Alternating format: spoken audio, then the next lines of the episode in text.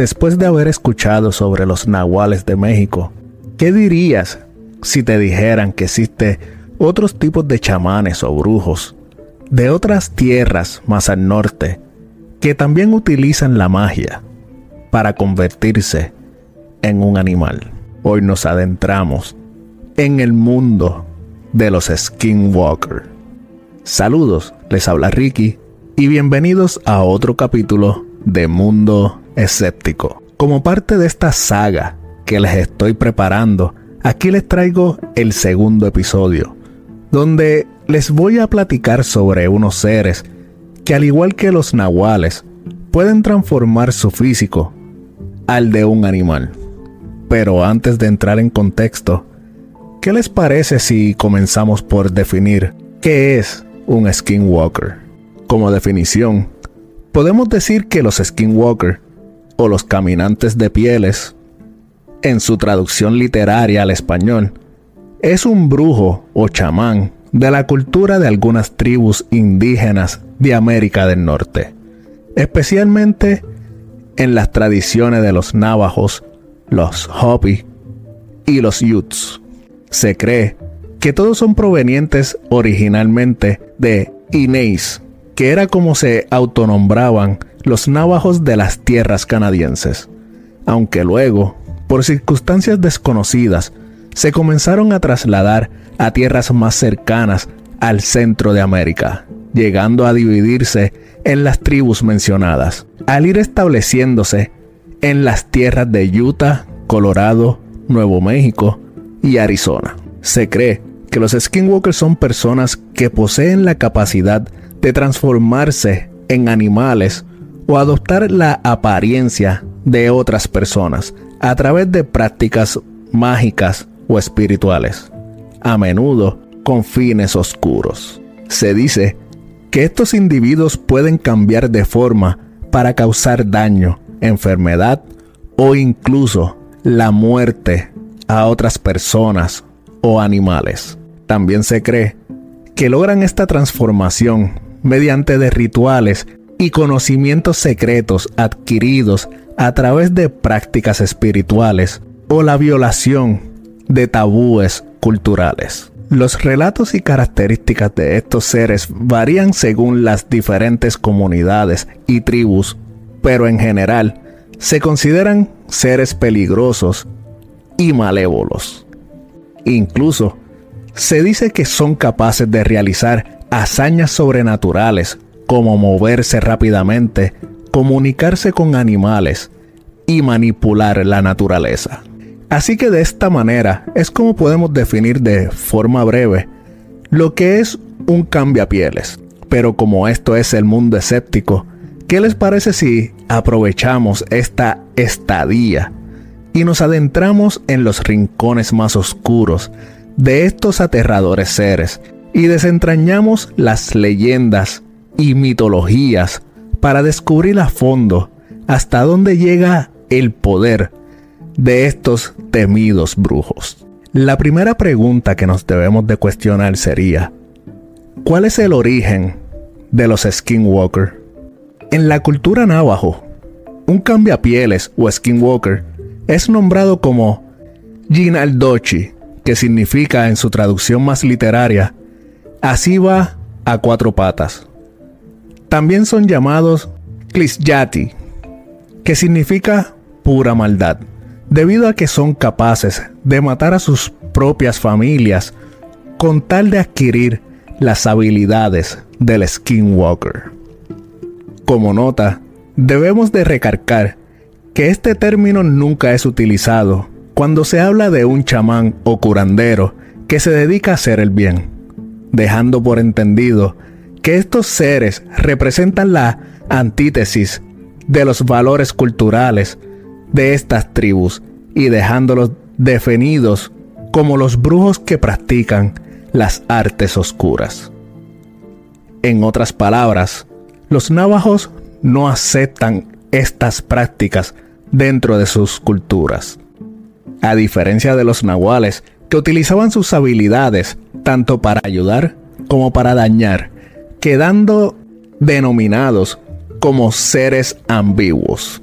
Según estas culturas, para practicar sus buenas obras, los chamanes tradicionales aprenden tanto sobre la magia buena como la mala.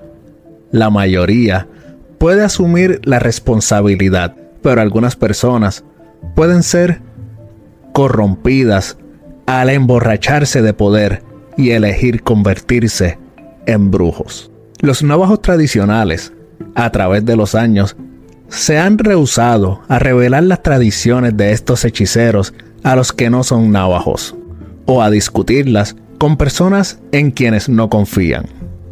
El activista del grupo Cherokee Nation y fundador del blog Native Appropriation, Adrienne Kinney, ha escrito, lo que sucede cuando Rowling saca esto a la luz es que nosotros, como pueblos nativos, ahora estamos abiertos a un aluvión de preguntas sobre estas creencias y tradiciones. Pero estas no son cosas que necesiten o deban ser discutidas por personas extranjeras en lo absoluto.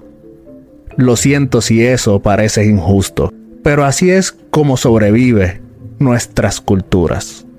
Referencia a Johnny Rowling, quien es escritora, productora de cine y guionista británica, conocida por ser la autora de la serie de libros de Harry Potter.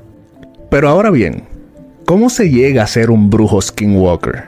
Como ya mencioné, los skinwalker son considerados renegados que han decidido utilizar sus conocimientos en formas malévolas. Se cree que obtienen su poder al infringir tabúes culturales y realizar actos corruptos.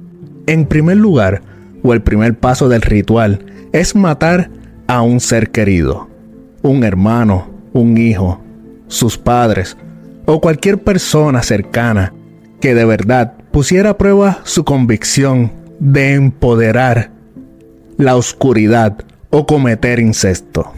También se dice que para conseguir los poderes se deben llevar a cabo ceremonias de danza o canciones usadas para maldecir en lugar de sanar.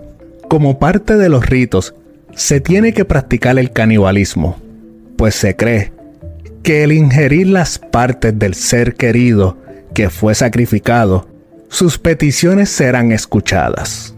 Es en este momento en el que si el chamán no moría, ni perdía la cordura, habría dado el salto de la luz a la oscuridad, convirtiéndose así en un skinwalker. También se habla que tanto los hombres como las mujeres pueden llegar a ser skinwalker, aunque los hombres son más comúnmente iniciados. En general, se piensa que solo las mujeres sin hijos pueden convertirse en brujas.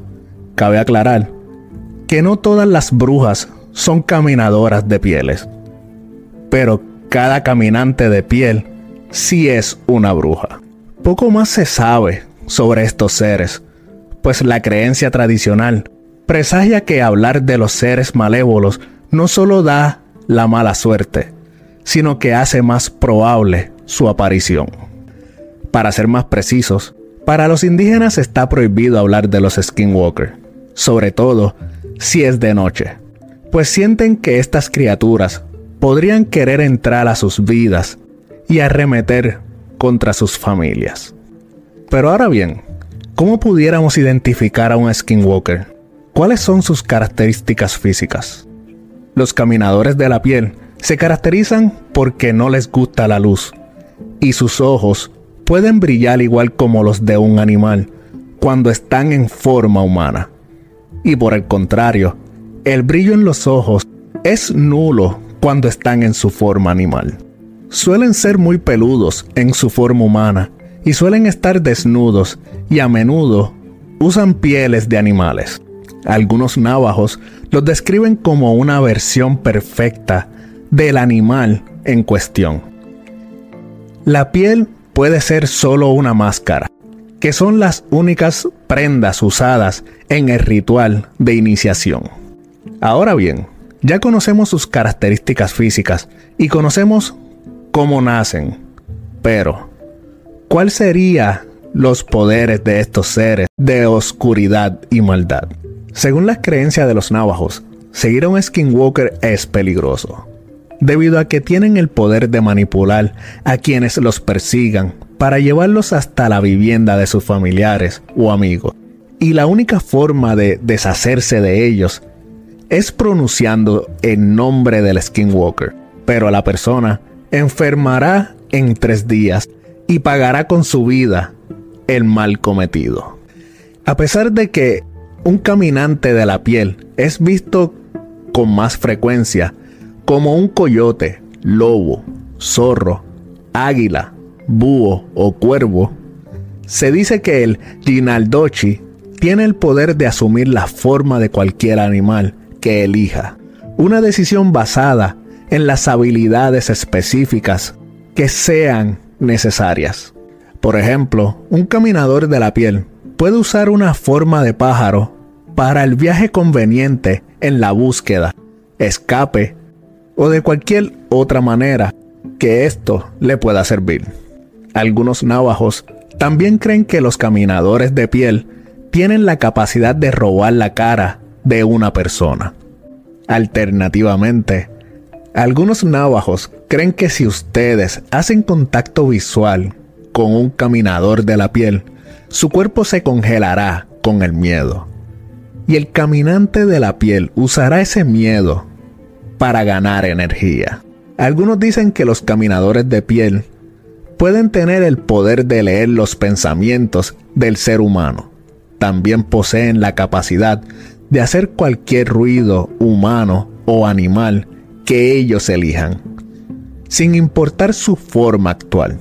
Un skinwalker puede usar la voz de un pariente o el grito de un bebé para atraer a su víctima de la seguridad de sus hogares, ya que un caminador no puede entrar en una casa habitada sin invitación. Un detalle similar al de los vampiros. Los caminadores usan hechizos y encantos para inculcar miedo y control en sus víctimas. Algunas de las herramientas a su disposición incluyen fragmentos de huesos humanos lanzados por sartenes que pueden envenenar y matar a las desafortunadas víctimas. Y el polvo de hueso humano que puede causar parálisis e insuficiencia cardíaca. Se ha sabido que los caminadores encuentran rastros del pelo de sus víctimas, lo vuelven alrededor de un fragmento de pote y lo colocan en un agujero de tarántula. Incluso se sabe que pueden utilizar serpientes de cascabel vivas para emplear en sus hechizos. Un caminante de la piel puede usar cualquier cosa de pertenencia personal para sus rituales ceremoniales contra la persona a quien le está causando el mal. Como ya mencioné, los skinwalker utilizan un polvo llamado polvo de cadáver, también conocido como veneno de cadáver, para envenenar a las víctimas. El polvo de cadáver se compone de huesos infantiles, a menudo infantes gemelos, especialmente los huesos de la falange de los dedos y la parte posterior del cráneo.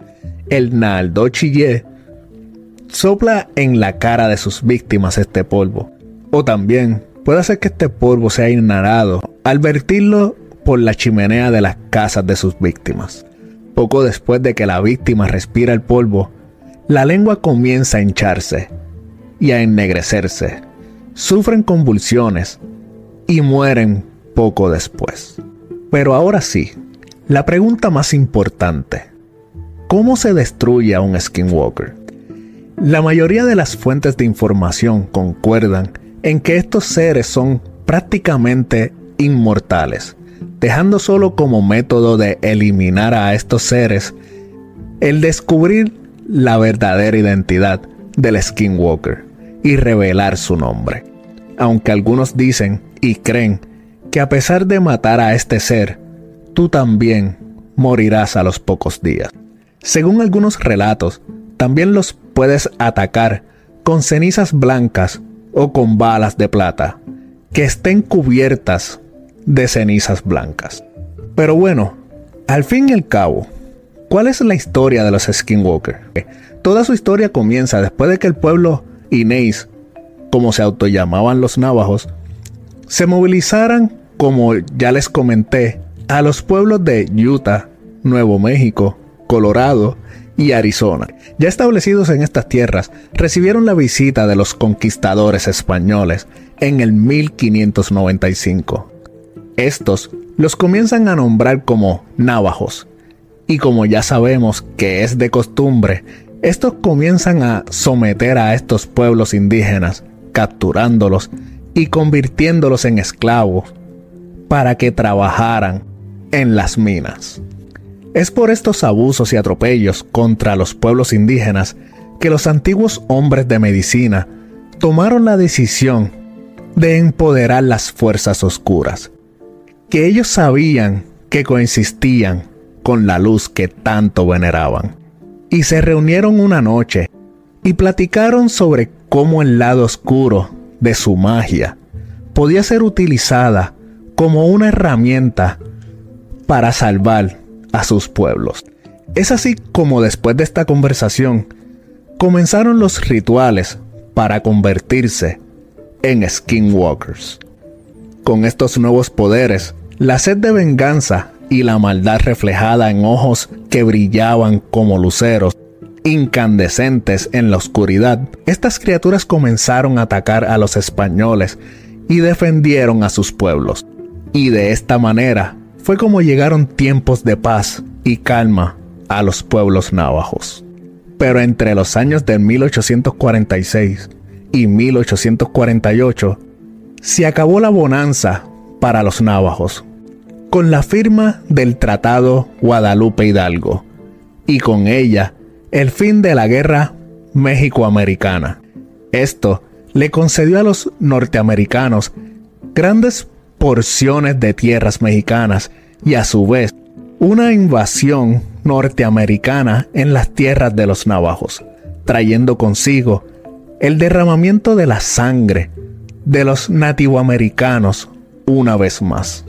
Se cuenta que los navajos fueron removidos de sus tierras sagradas, las tierras de las cuatro esquinas, y llevados a lo que se puede considerar como campos de concentración.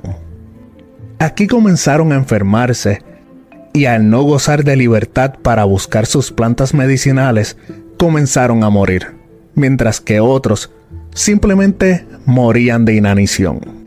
Es en este preciso momento que se volvieron a reunir los antiguos médicos y llegaron una vez más al entendimiento de que tendrían que traer una vez más a los caminantes de piel.